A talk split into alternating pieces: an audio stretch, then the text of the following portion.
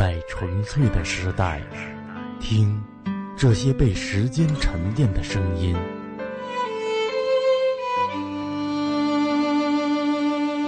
一刹那，好像听见了爱情丛生的力量。我的朋友，枕边风电台为您放送摩卡时光。时光。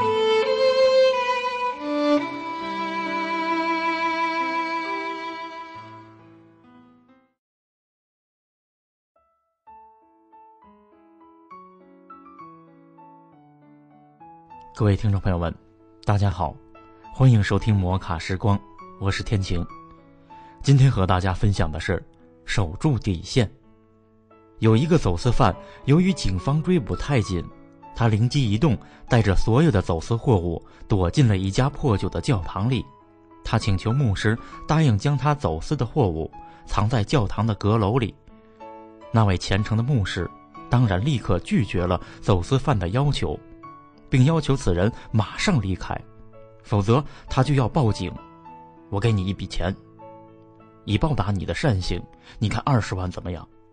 走私犯苦苦的哀求。牧师坚定的说：“不。”那么五十万呢？走私犯忍痛加码：“一百万好吗？”走私犯仍不死心的问。牧师忽然大发雷霆。用力把那个人推到门外，你快给我滚出去！你开的价钱已经快接近我心里的数目了。这个牧师聚会的故事给我们的启迪是深长的。牧师尽管离上帝很近，但他毕竟不是圣人，他的心里也有贪的念头。只不过他给自己定的价码比常人要高而已。这位牧师。又是可敬的。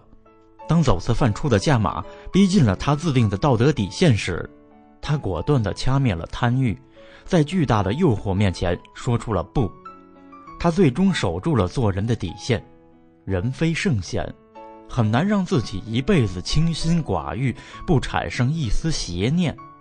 然而，人的高尚和可贵就在于，他要坚持做人的底线。